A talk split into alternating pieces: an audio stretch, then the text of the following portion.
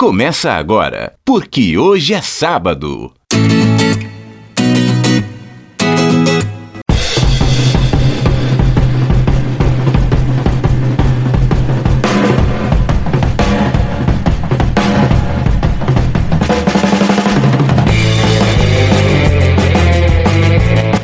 E aí, bom dia para você que é de bom dia, boa tarde para você que é de boa tarde, ótima, ótima noite para você que nos acompanha agora nos bytes da internet. É o programa, é o podcast, porque hoje é sábado. E amanhã é domingo!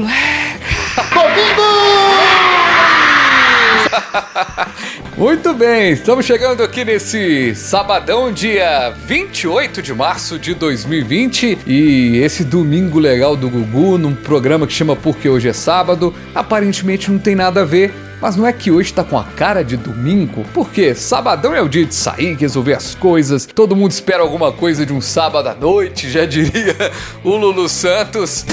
Todo mundo espera alguma coisa de um sábado à noite.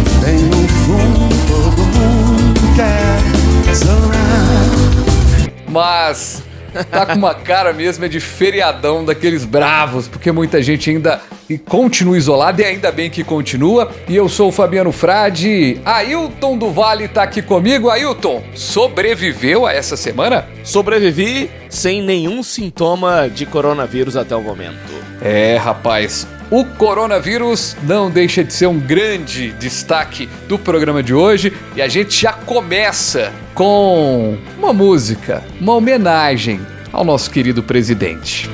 Apesar de você amanhã de ser dia. Eu pergunto a você onde vai se esconder da enorme euforia.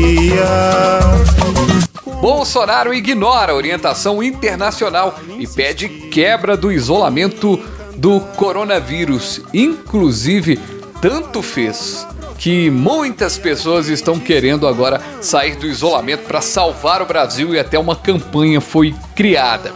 Ele quebrou parte do isolamento, mas também quebrou a internet, que se dividiu em opiniões desfavoráveis ao presidente da República. O presidente Jair Bolsonaro criticou em pronunciamento em rede nacional, na noite da última terça-feira, o fechamento de escolas e comércios. Ele ainda comparou a contaminação por coronavírus a uma gripezinha ou um resfriadinho. Devemos sim é ter extrema preocupação em não transmitir o vírus para os outros, em especial aos nossos queridos pais e avós, respeitando as orientações do Ministério da Saúde. No meu caso particular, pelo meu histórico de atleta, caso fosse contaminado pelo vírus, não precisaria me preocupar. Nada sentiria ou seria, quando muito, acometido de uma gripezinha ou resfriadinho, como bem disse aquele conhecido médico daquela conhecida televisão. Os empregos devem ser mantidos. O sustento das famílias deve ser preservado. Devemos sim voltar à normalidade. Algumas poucas autoridades, estaduais e municipais, devem abandonar o conceito de terra arrasada a proibição de transportes, o fechamento de comércio e o confinamento em massa. O que se passa no mundo tem mostrado que o grupo de risco é o das pessoas acima dos 60 anos. Muito tem se falado a respeito de um impeachment dele e tudo mais. Mas, na minha opinião, este ser objeto deveria ter sido algemado depois que ele falou isso. Ele que gosta tanto de citar aí as leis, a Constituição, ele deveria saber que no Código Penal Brasileiro, o artigo 132. Errou! Diz o Repita. seguinte. Artigo 132. Expor a vida ou a saúde de outrem a perigo direto e iminente. Pena. Detenção de três meses a um ano se o fato não constitui crime mais grave. Agora o problema é que eu acredito que constitui crime mais grave, né? Porque esse homem, esse sujeito, cometeu um crime de lesa pátria, inclusive. Ele tá colocando a população inteira em risco.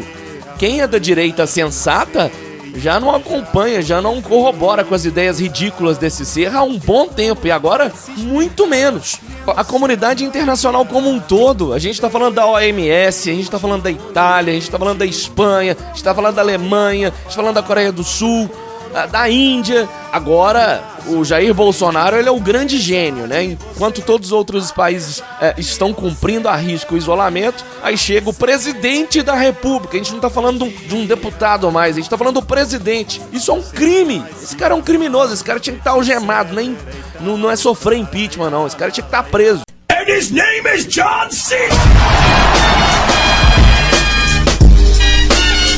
E é complicado. Ou no manicômio, é, esse cara é louco. E assim como você tá criticando ele, e também o critico, ele recebeu ataques de tudo quanto é lado, do Congresso, entidades de classe, entidades não governamentais, tudo que você imaginar, do Changeman, do Jaspion, de todo mundo. Inclusive do presidente do vice-presidente Hamilton Mourão. Será que foi um ato falho? Ou não, chamei de presidente, mas é o vice-presidente Hamilton Opa! Mourão disse na Futurologia. disse que o pre... Fabiano Dinar. O vice-presidente Hamilton Mourão disse que o presidente Bolsonaro pode ter se expressado mal ao falar da preocupação com a economia no pronunciamento à nação. Nessa última terça-feira, portanto, a posição do nosso governo, por enquanto, é uma só. A posição do governo é o isolamento e o distanciamento social. E a gente tenta aqui fazer um programa mais leve, trazendo a informação, mas sendo um pouquinho mais leve. Por isso que a gente começa aqui tocando um gugu e cantando as coisas, porque a gente quer trazer um pouquinho de leveza. Mas é uma situação de forma é, bastante preocupante e, de alguma maneira, apesar das falas do governo é, do presidente é, Jair Bolsonaro, algumas ações já foram tomadas que pese aí essa crise com a pandemia do coronavírus. A tentativa de reduzir os impactos da crise econômica, que o nosso querido ministro da Economia chama de segunda onda, ou seja, a primeira onda é o coronavírus e a segunda onda o problema na economia, o governo anunciou na última sexta-feira uma linha de crédito para cobrir parte da folha de pagamento de micro e pequenas empresas. O anúncio foi feito, inclusive pelo Jair Bolsonaro, ao lado do presidente do Banco Central, Roberto Campos, e presidente de bancos públicos.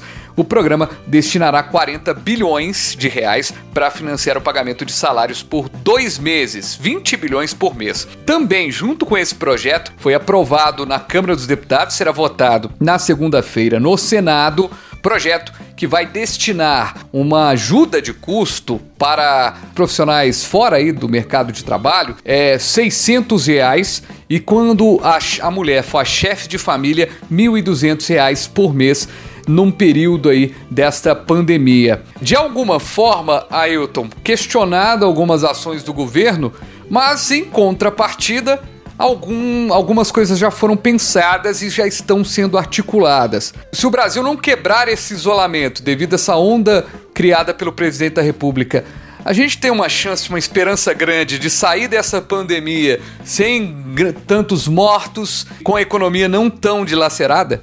Não, a economia de fato será dilacerada. Isso aí não tem o que, o que dizer. Isso é fato. A economia já estava, né, ali titubeando deu uma guinada levemente, números meio que maquiados, mas uh, agora com a pandemia não tem jeito, vai afundar. Agora, uma coisa que você tem que botar na balança: vidas são mais importantes. Aí vem o, o Bolsonaro, ah, mas aí com a economia quebrada o povo vai morrer de fome. Olha, o povo já tá morrendo de fome já há um bom tempo.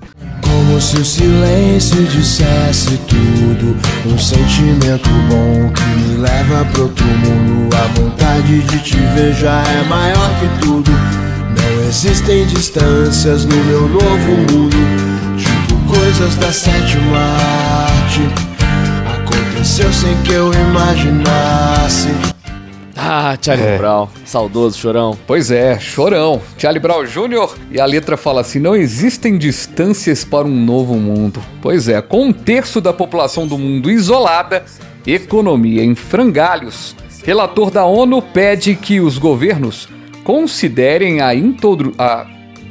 Repita. Considerem a introdução de uma renda básica universal de emergência. Quem vai nos dar os detalhes e discutir esse assunto é Emerson Moraes. Fala, Emerson! É, Emerson? Emerson, resume pra gente essa história aí. A ONU, o relator da ONU, pedindo aí uma renda básica universal Será que a gente pode chegar nesse ponto no mundo? Vamos avançar dessa maneira? Salve Fabiano, salve Ailton um salve especial a todos os ouvintes do PQS. Pois é, Fabiano, a Organização das Nações Unidas, através do argentino, né, Juan Pablo Boroslavski, que é especialista independente da ONU sobre efeitos da dívida externa nos direitos humanos, conselhou os governos que adotem a renda base. É, essa renda base ela seria adotada por um tempo para garantir a renda dos trabalhadores informais e das famílias vulneráveis que não teriam condições de lidar com os efeitos financeiros do, da crise do Covid-19. O mais curioso é que esse documento ele não vem apenas como um conselho, ele vem como uma puxada de orelha também e uma crítica política econômica de privatizações que alguns países adotaram é, na área de serviços essenciais da área da assistência da saúde, né? Né? Então, a galera que é a favor da privatização do SUS aí, vamos dar uma olhadinha para o mundo e ver o que é que o mundo está passando e se nós teríamos condições de assumir os custos, por exemplo, de um tratamento contra o Covid-19 se fosse independente para cada um de nós. Ô Emerson, é, tirando aí o aspecto irracional do Jair Bolsonaro, considerando aí as medidas dos ministros, você acha que isso aí serve de, de como se fosse uma luz no fim do túnel diante de toda, todo esse cenário calamitoso? Salve Ailton, tudo bem, meu irmão? Eu acho que é a medida certa sim, né? Independente da loucura aí do presidente, a gente vê que o Planalto pelo menos tem um pouco de sensatez, né? E socorre essas famílias que têm a, a, renda informal como sua forma de subsistência e as mães que cuidam de suas casas sozinhas aí, né? Que não tem a presença ali de alguém que ajude no, no sustento da casa ou no pagamento das contas ali. Então, isso vai ser um alento enorme e eu, e eu imagino que seja até uma forma também de, de fazer com que os efeitos da economia não sejam tão sentidos, né, do, do da crise econômica que vai vir depois dessa pandemia do Covid-19 aí, porque, querendo ou não, a, a, a, moeda vai girar, e isso faz com que a economia continue se movimentando e a gente não pare. E não pensar somente na recuperação dos grandes grupos, né, que parece ser o pensamento do presidente aí, que quer que o país não pare, que o trabalhador vá para a rua, coloque a sua vida em risco e a vida dos seus familiares e continue é, é, transmitindo o Covid-19, porque se tem trabalhador na rua, o vírus tem a possibilidade de continuar circulando, né? Valeu, Emerson. Aquele abraço, rapaz. Se cuida aí, viu? Água, sabão e álcool em gel. Um abraço. Valeu demais. Álcool em gel tem ainda? Nem tem, né, rapaz?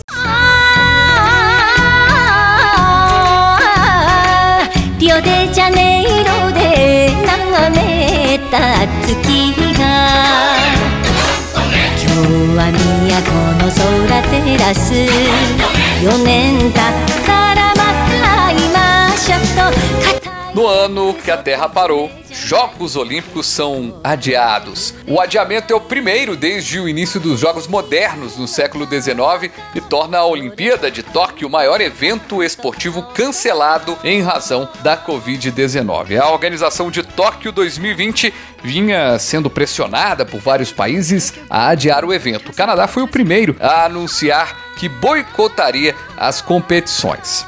Em nota divulgada essa semana, o COI confirmou que os Jogos Olímpicos de Tóquio não vão mais ocorrer entre os dias 24 de julho e 9 de agosto. A entidade afirmou que o evento poderá ser realizado até o verão de 2021 no hemisfério norte. Era o mínimo que se esperava do Comitê Olímpico Internacional, porque diversos atletas já, já, já não podem mais treinar então, o desempenho deles já está demasiadamente afetado e não faz o menor sentido ter Jogos Olímpicos sem público, porque convenhamos, se eles não cancelassem, quem é que iria para o Japão assistir? Não, e quem e, me, e mesmo os atletas, né? Como é, os atletas estão todos dentro de casa agora, é, buscando maneiras ali de né, continuar o preparo físico, mas não é a mesma coisa de estar tá treinando constantemente, né? Porque você acha que atleta é igual a gente que fica comendo biscoito, é, pão, tomando café o dia inteiro? não, atleta tem que se Alimentação preparar. Bem né? regrada. É, tem que se preparar e tal. Achei também a atitude louvável.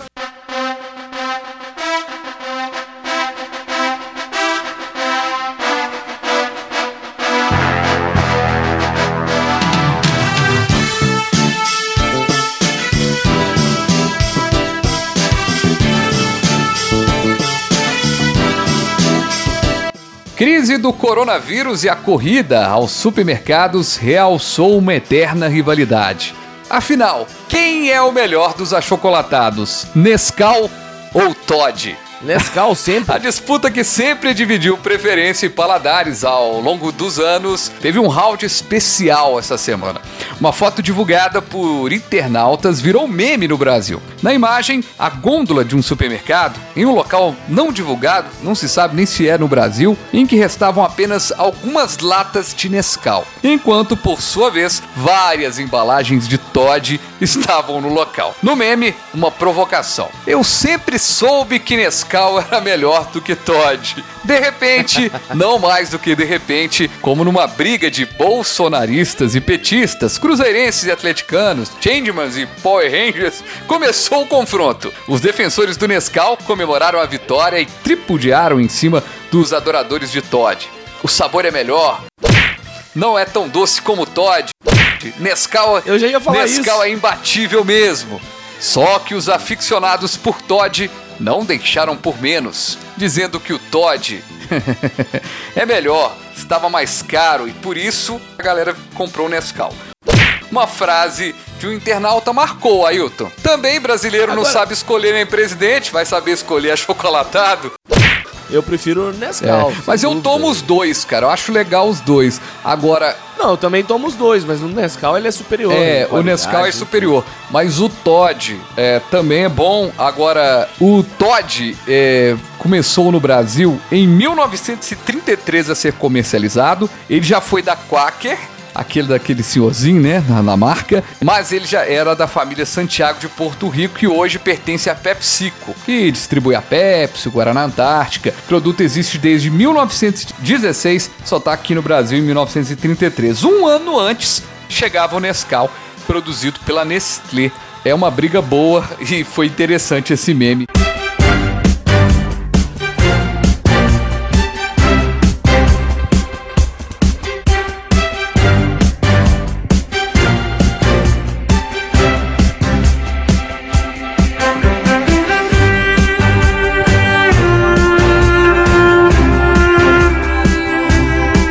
Aí, Vander, essa música de novela, né, Vander? Vander Verone, fala, meu amigo. Fala Fabiano, fala Ailton, beleza? Aliás, Vander Verone também é um nome de personagem de novela. Ai, ai, isso é muito engraçado. Verdade, Vander Verone. Vander Verone, pra começar, Vander, começar primeiro só introduzir porque que o Vander tá chegando. Qual assunto o Vander vai falar aqui, Ailton? Com essa coisa do coronavírus, a maior emissora do país mudou a programação. Inclusive, tirou as novelas de produção que estão em produção, estão em cartaz agora, do ar. E neste momento está reprisando as novelas. Vander, te perguntar uma coisa, meu querido. Essa reapresentação das novelas tá fazendo sucesso? O que, que você tá achando das reapresentações? E se você fosse usar o seu nome para ser um ator, você seria um ator é, tipo do mal que ia fazer o vilão ou ia ser o mocinho? Fabiano, se eu fosse um personagem de novela, eu acho que eu, seria da turma dos mocinhos. Mas pra falar a verdade, assim, eu sempre gostei mais da parte de escrever, então eu acho que eu seria mesmo era roteirista.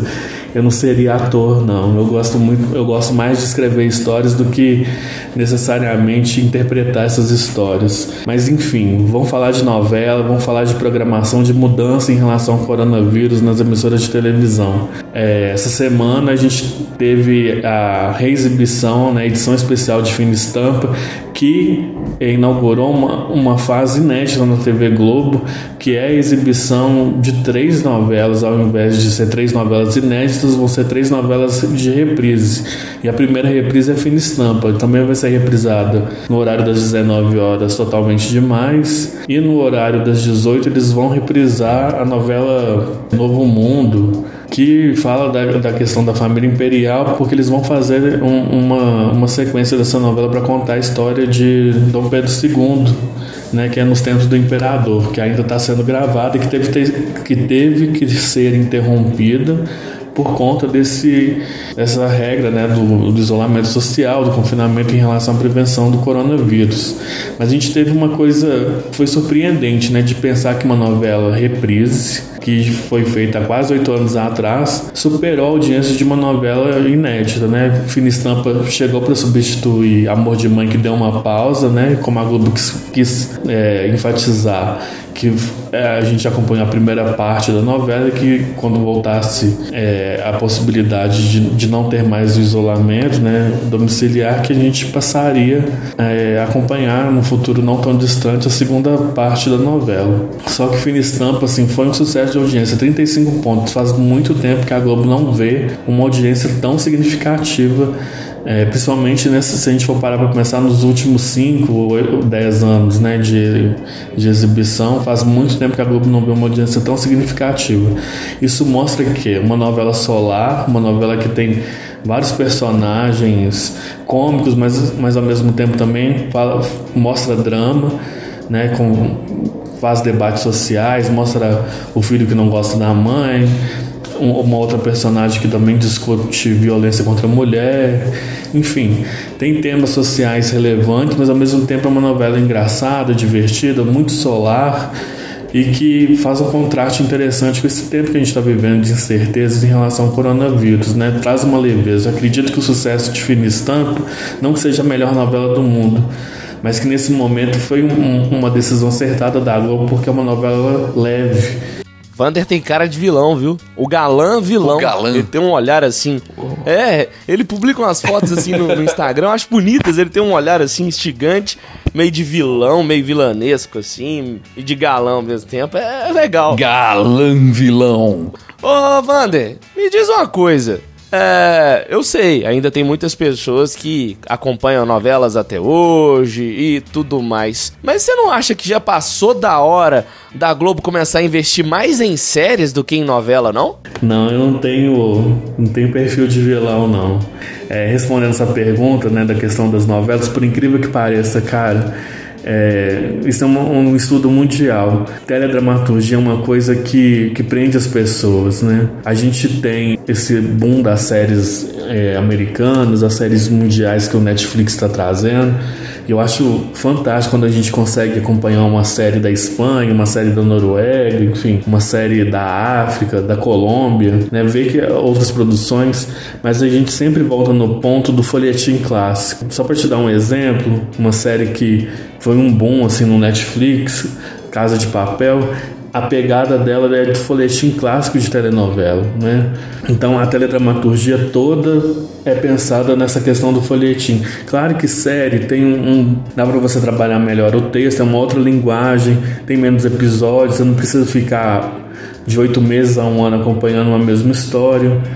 Mas existem séries como Grey's Anatomy, Grey's Anatomy que duram mais de 15 anos e que tem toda a pegada de folhetim. E uma das séries americanas de maior sucesso, não só nos Estados Unidos, mas no mundo todo, que é This Is Us, a pegada dela é do folhetim clássico, né, de mostrar um núcleo de uma família. Então, assim, por mais que a gente dê voltas abusando de outros formatos, explorando outros formatos, novela ainda é um produto muito, mas muito assistido em todo o mundo. Valeu, Vander! Aquele abraço, meu amigo! Abração, Verone! Grande abraço para você, meus amigos. Até a próxima semana no, aqui no PQS e eu quero convidar os ouvintes para acessar o Café com Notícias, www.cafécomnoticias.com. Um forte abraço, até semana que vem. Tchau. Qual novela que você mais gostou todos os tempos assim? Você não é noveleiro não, né?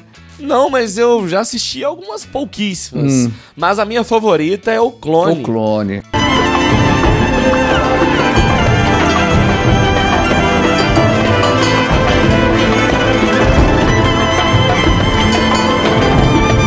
Porque o clone, ela. Eu já devo ter falado aqui, meu gênero de filme favorito é ficção científica.